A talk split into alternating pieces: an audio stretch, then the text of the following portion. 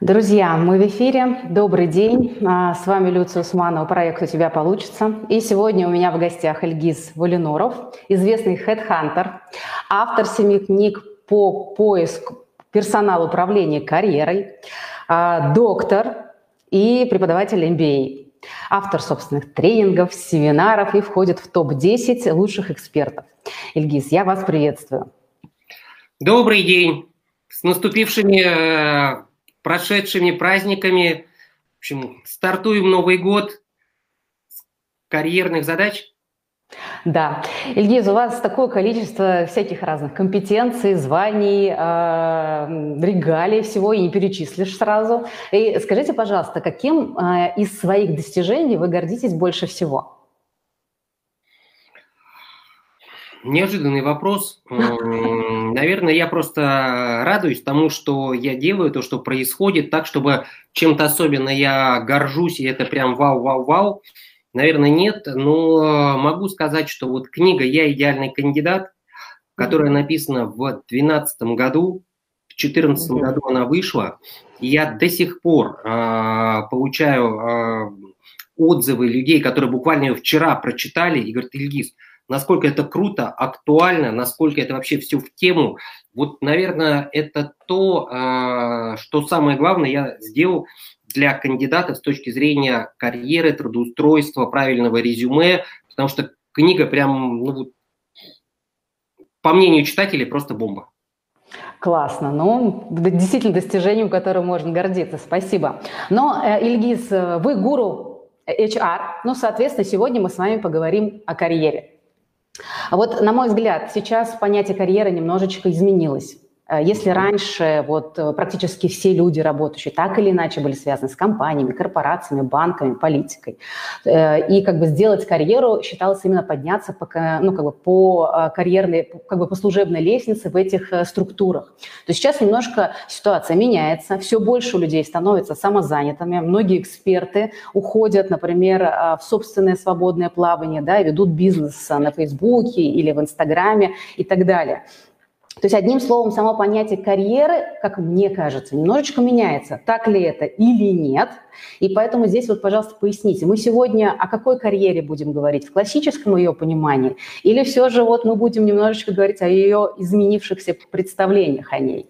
Ну, я буду отвечать на все вопросы, которые будете задавать вы, или, может быть, на страничке э, участники трансляции будут задавать вопросы, я на них буду отвечать. Поэтому будем говорить про любые карьерные треки, и э, вы правы, что если наши родители, наши деды, они придя на завод, э, там, э, под мастерием потихонечку росли и могли вырасти через какое-то время до директора завода, да, а, или не вырасти в зависимости от ситуации. Много mm-hmm. желающих стать, наверное, директором было в то время. То сейчас карьерных возможностей и карьерных треков их гораздо больше.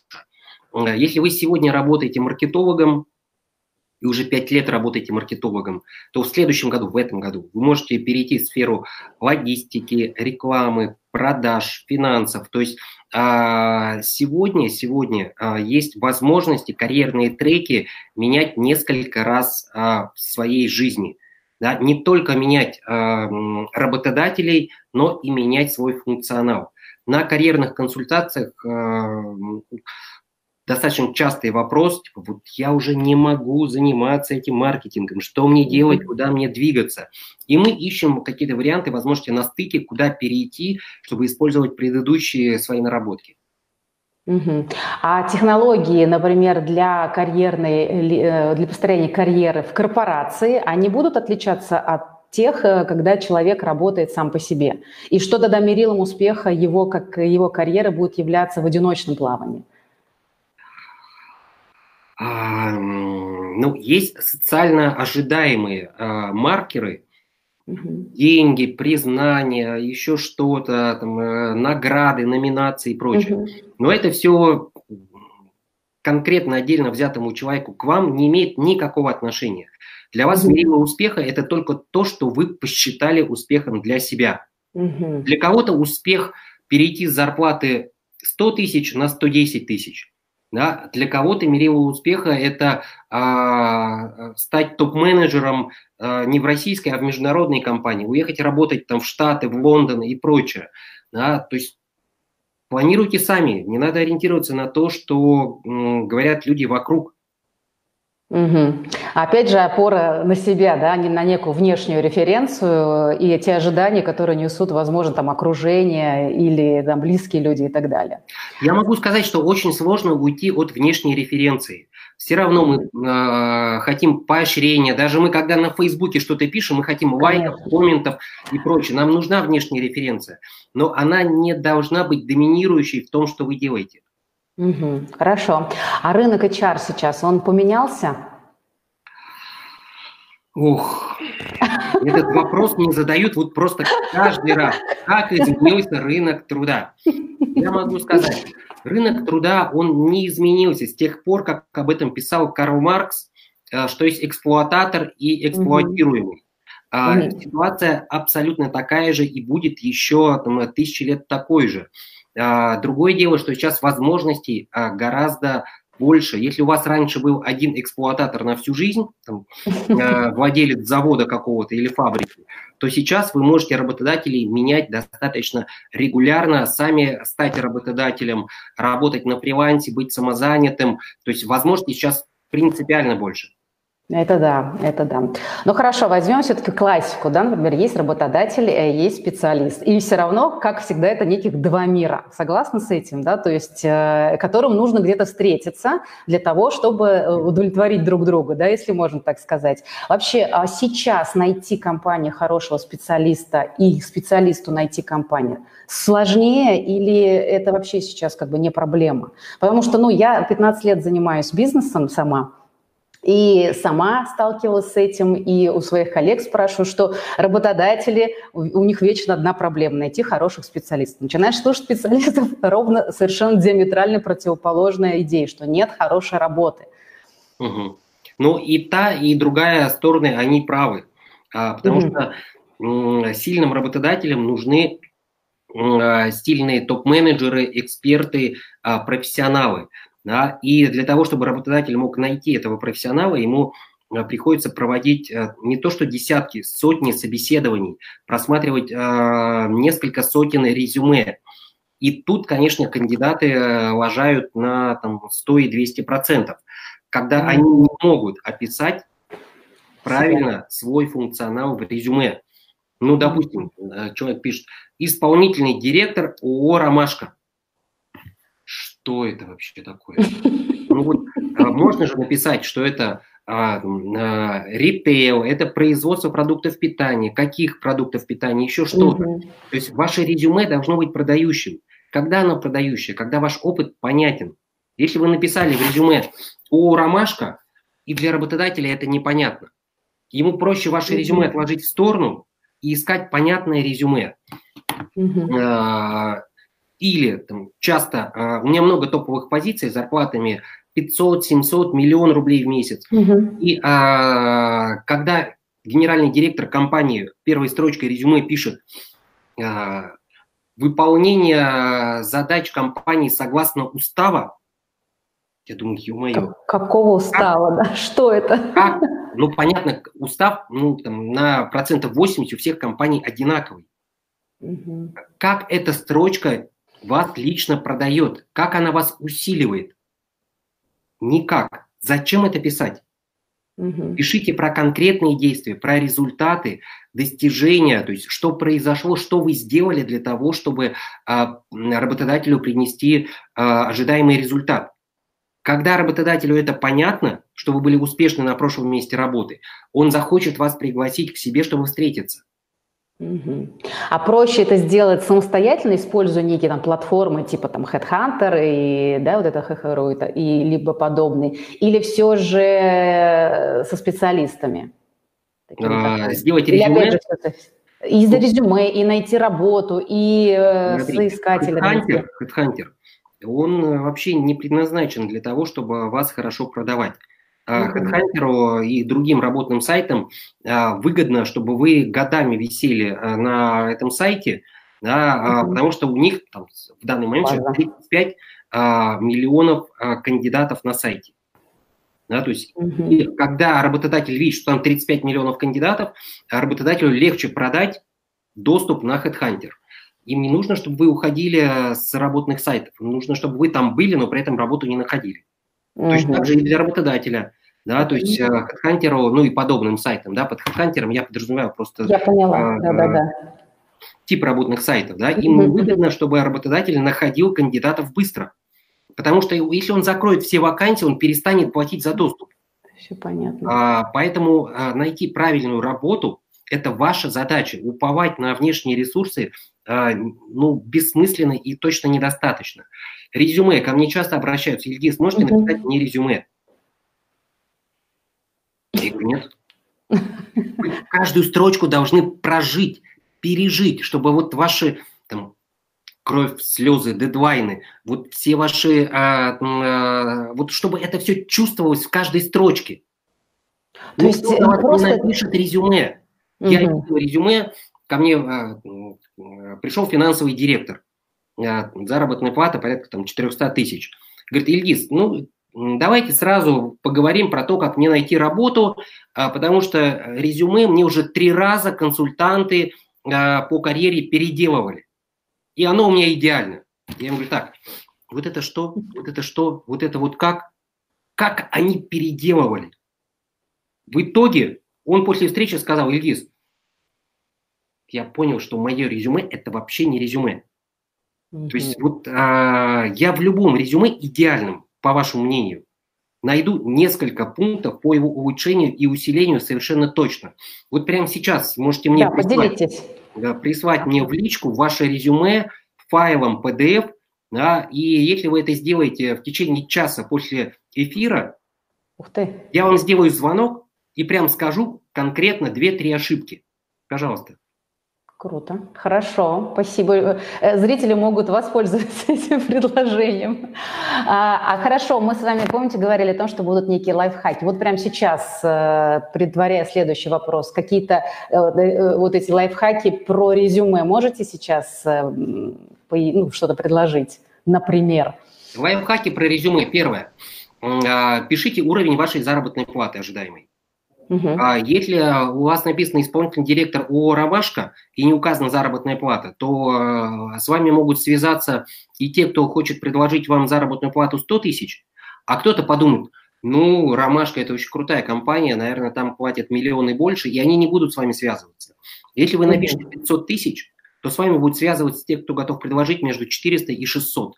Откликов угу. будет меньше, но они будут более релевантные, более подходящие вам. То есть вы и свое время сэкономите, и время работодателя. Поэтому указывайте уровень заработной платы. mm Раз. Второй лайфхак. Не пишите вы эти семь грехов э, резюме. Коммуникабельность, многозадачность, э, нацеленность на результат. Поверьте мне, я в день смотрю сотню резюме. Ну, иногда больше, иногда меньше эти все личные качества повторяются на 90% одинаковые из резюме в резюме. Нету смысла это писать вообще никакого. Если вы считаете, что вы прям настолько коммуникабельный, что хочется это отразить, подумайте, где это можно отразить в функционале, что вам удавалось договариваться, вести переговоры, там что-то еще. Я не встречал резюме, в котором было бы написано я не командный игрок, я не коммуникабелен, я не нацелен на результат. Вот я не встречал таких. Угу. То есть резюме должно быть максимально отражающей индивидуаль... индивидуальность да, вот этого кандидата. Да, индивидуальность раз. раз. И второе, то, что хочет работодатель. Ошибка. Ошибка. Одно и то же резюме фигачить всем работодателям. Ага. Изучите, изучите описание вакансии, на что работодатель делает акцент, и отразите это в резюме.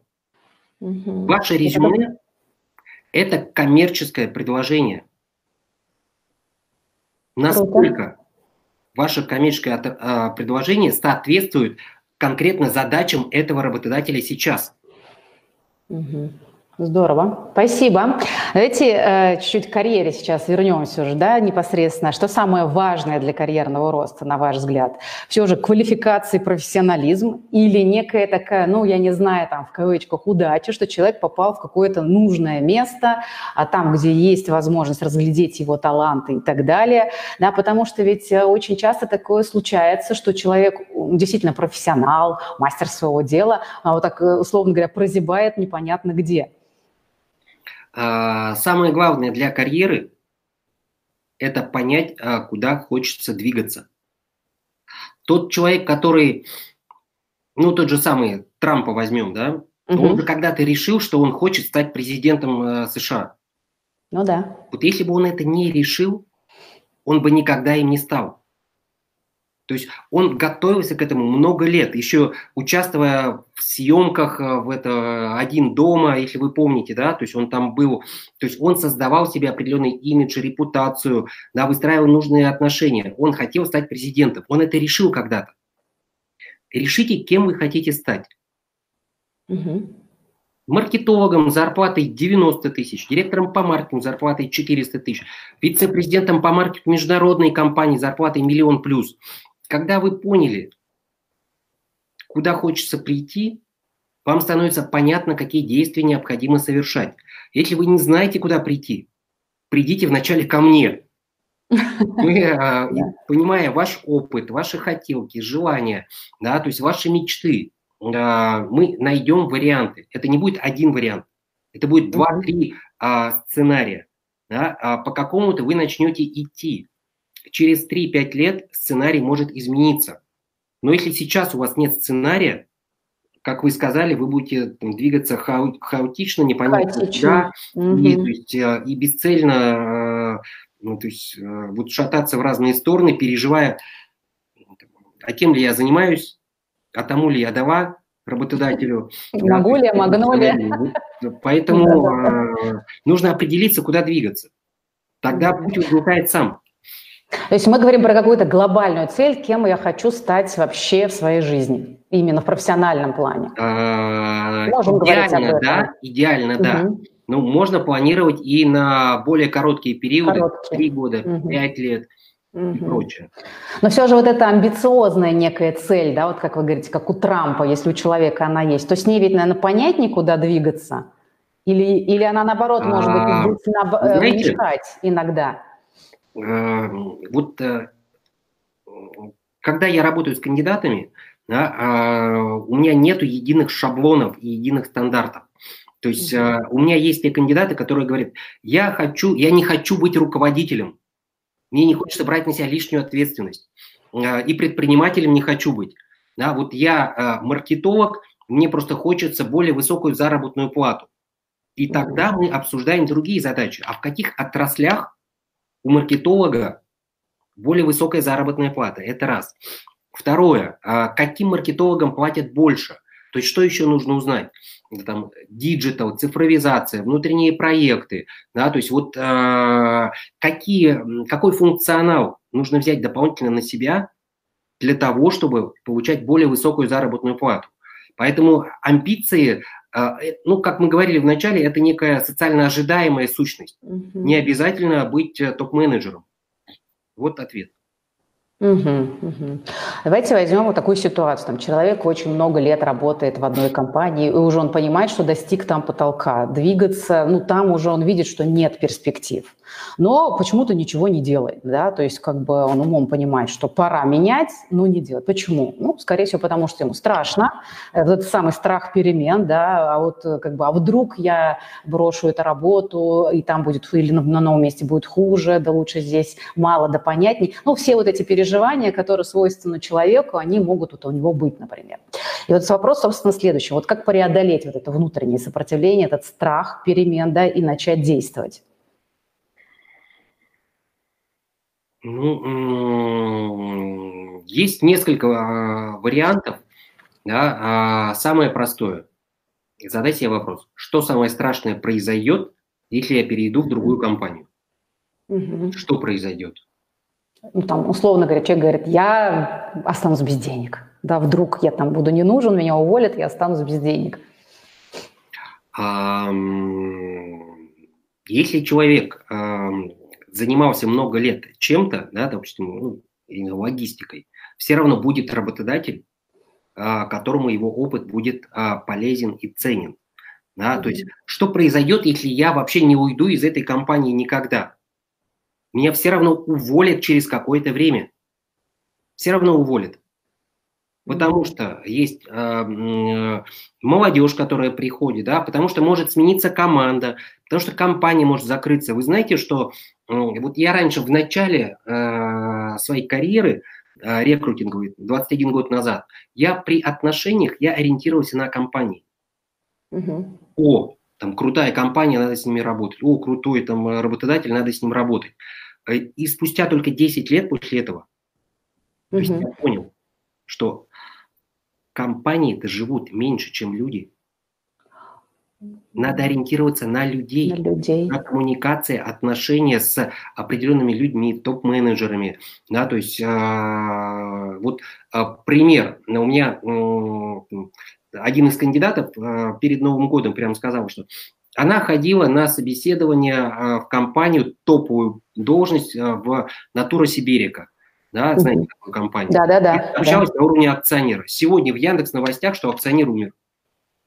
Вот, угу. вот пример. Угу. Да, то есть, а, если вы хотите строить карьеру, вам нужно в каждой компании, интересной для вас, иметь несколько точек входа. То есть а, определитесь, куда вы хотите попасть, и начинаете выстраивать нетворкинг. Когда ко мне приходят а, на консультации кандидаты возраста 45+, да, и мы обсуждаем, что им хочется попасть куда-нибудь там, в Роскосмос, там, Объединенная авиастроительная корпорация, еще там куда-то. Я говорю, так, а вы же вот работали на Улан-Удэнском авиационном заводе. Угу. Вы же могли со всеми построить отношения, вы были вместе на каких-то конференциях. А, типа, ну, что-то я об этом не подумал, да, конечно, я мог, я даже выступал на этих конференциях, но что-то вот мне подходили, давали визитки, мне было не до этого. Друзья, нетворкинг для карьеры – это один из основных столпов. То есть если вы а, не занимаетесь нетворкингом, ваше резюме на HeadHunter, Суперджобе, Работа.ру и там где-нибудь на LinkedIn может висеть не то что месяцами, годами может висеть. Да, а, но если вы а, выстраиваете отношения с будущими работодателями, пусть даже они сегодня еще не работодатели ваши. Угу. Сегодня, ну, вот, э, у большинства людей есть карьерный рост. Вот вы познакомились с HR-менеджером каким-то. Не надо этим контактом пренебрегать.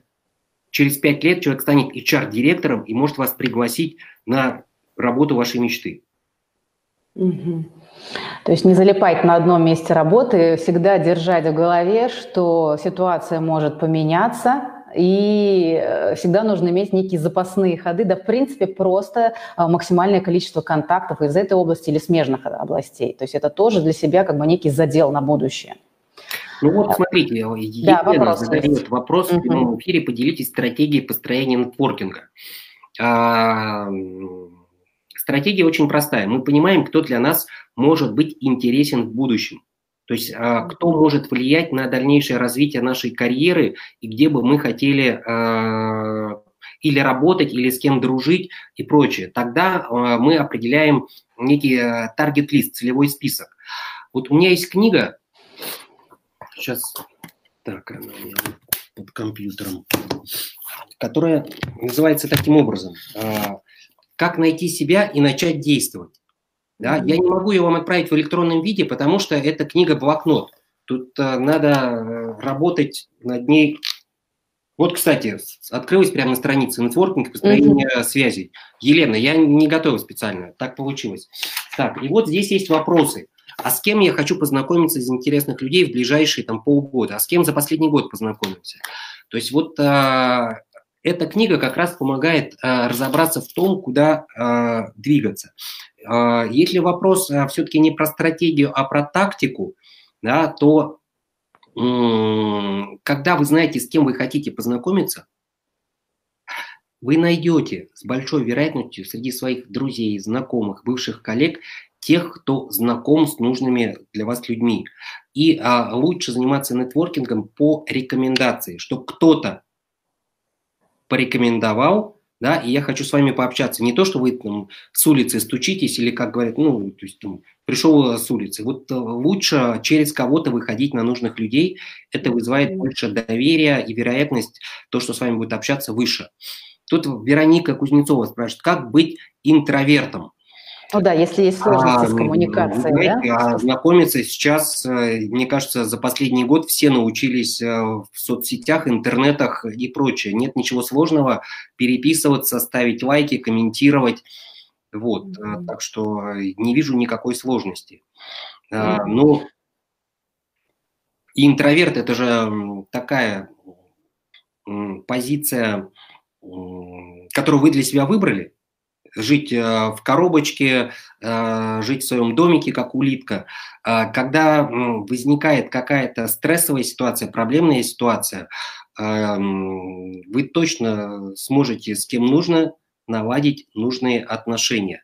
Да, то есть не надо на себя навешивать э, ярлыки, что интроверт. Интроверт это означает, что мне комфортнее самому с собой читать книгу, лежать под пледиком, э, вести трансляции из теплой постельки, да, ну, то есть, но это не означает, что вы не можете общаться с другими людьми, о чем-то договариваться. То есть э, не надо себе придумывать барьеры. Хорошо. Вот что нужно знать э, начинающим специалистам? Вот молодежь, которая только закончила вуз, например, и стоит вообще, вот, ну, перед ними вроде бы с одной стороны максимальное поле возможностей, да, и, как вы правильно сказали в самом начале, сейчас мир эти возможности дает, их больше, чем было там, например, раньше. И все же, как им начать действовать, что самое важное во всем этом многообразии, и как понять, может быть, а что из этого всего ценно для меня и важно для меня. Я понял. Ну, могу сказать, что родители э, своих чат э, ко мне достаточно регулярно э, приводят на консультации. В основном это студентов ближе к выпускникам, но были примеры, когда и там, папа приводил школьника, да, для того, чтобы определиться, какой вуз, куда двигаться и прочее. Могу сказать следующий лайфхак. Вы знаете, первые пару мест работы – очень часто определяют, определяют вашу карьерную колею на всю последующую жизнь. Вот если вы пришли работать в какую-то какую небольшую компанию, то следующий работодатель тоже будет небольшая компания, да, и следующий тоже небольшая. Поэтому, э, если вас это устраивает, это нормально. Если вы хотите работать в крупных международных компаниях, построить международную карьеру, то сразу выбирайте крупных, достойных работодателей. Лучше пойти работать в Google там, стажером бесплатно месяц, два, три, чем э, пойти ну, в какую-то no-name компанию за 50-60 тысяч. Да, то есть э, вы и так пять лет учились, э, не получая стипендии или, э, в общем, даже на деньги родителей или зарабатывали в Макдональдсе, чтобы оплатить учебу. Если вы еще 2-3 месяца не будете получать деньги, ничего страшного не произойдет вообще. Но ну, с точки зрения задела на будущее, это точно более правильная инвестиция. Поэтому идите работать сразу в достойной компании. Очень интересно, потому что вот то, что вы сейчас сказали, ну, например, в моем опыте так и произошло, да, то есть, э, собственно, самое первое место работы, оно предопределило вообще сферу, в которой потом строился и мой бизнес – да, и потом уже там через несколько лет я стала смотреть по сторонам, уже став э, на ноги очень крепко, и э, стали как бы такие вопросы уже, а чего хочу я больше, чем, чем бы я бы еще хотела заниматься. И вот это вот уже переключение с одной компетенции на другую, оно произошло в более зрелом, так скажем, возрасте. Я как-то не, так не смотрела никогда на эту позицию. Спасибо, очень действительно интересный, важный такой момент. Ну что, наше с вами время подходит к концу. Ильгиз, э, у меня традиционный вопрос для всех э, спикеров, которые приходят на наш проект. По вашему мнению, почему у человека получается или не получается? Ну, а, первое, чтобы получилось, нужно этого захотеть. Угу. Да? У некоторых не получается, потому что они ничего и не запланировали. А если не запланировали, то и действия никакие не совершают по этому поводу. Ну и, а, наверное, если все-таки вы запланировали, то самое главное – это фокусировка. То есть фокусировка на том, что вы хотите получить. задавайте, если вы написали какую-то цель, да, вот она у вас зафиксирована, самое простое действие. В конце дня задавайте себе вопрос по десятибалльной шкале. На какую цифру я сделал сегодня действие, чтобы к этому при, приблизиться. Если на 10, круто. Если на 5, то записать, что я могу завтра сделать для того, чтобы была десяточка.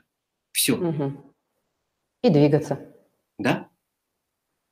Классно. Спасибо, очень исчерпывающе.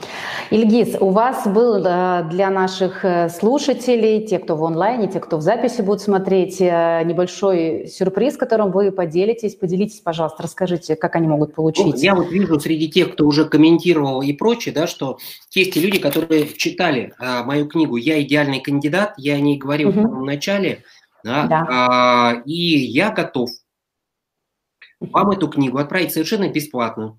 PDF. А, для этого а, просто по итогам а, прослушивания эфира нашего напишите отзыв. И минимум один пункт, а лучше три. Что для вас было самым важным, самым ценным, самым значимым, может быть, да? То есть и на те отзывы, которые будут не просто типа «спасибо за эфир», да, а отзывы с тем, какие выводы вы для себя сделали, я по хэштегу Ильгиз Валинуров то есть делайте хэштег Ильгиз Валинуров. Да, а, и у вас же тоже есть свой хэштег, да? У вашего эфира. Э, да, у тебя а, получится. А, вот, два хэштега. Ставите два хэштега, мы их в комментах напишем. Да? да. Я увижу, кто написал отзывы, и вам в личку отправлю книгу в PDF.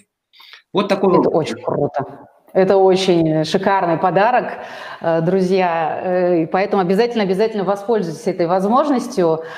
Ильгиз, я вас благодарю за очень познавательный, такой динамичный, интересный эфир. Я для себя много нового узнал. Спасибо вам огромное. Удачи, как это, в новом уже году. Да. Всем благ. Успехов вам, успехов всем кандидатам, всем слушателям в карьере, в найме лучших, в развитии у вас все получится, надо только этого захотеть. Это точно. Друзья, до новых встреч. Всем пока.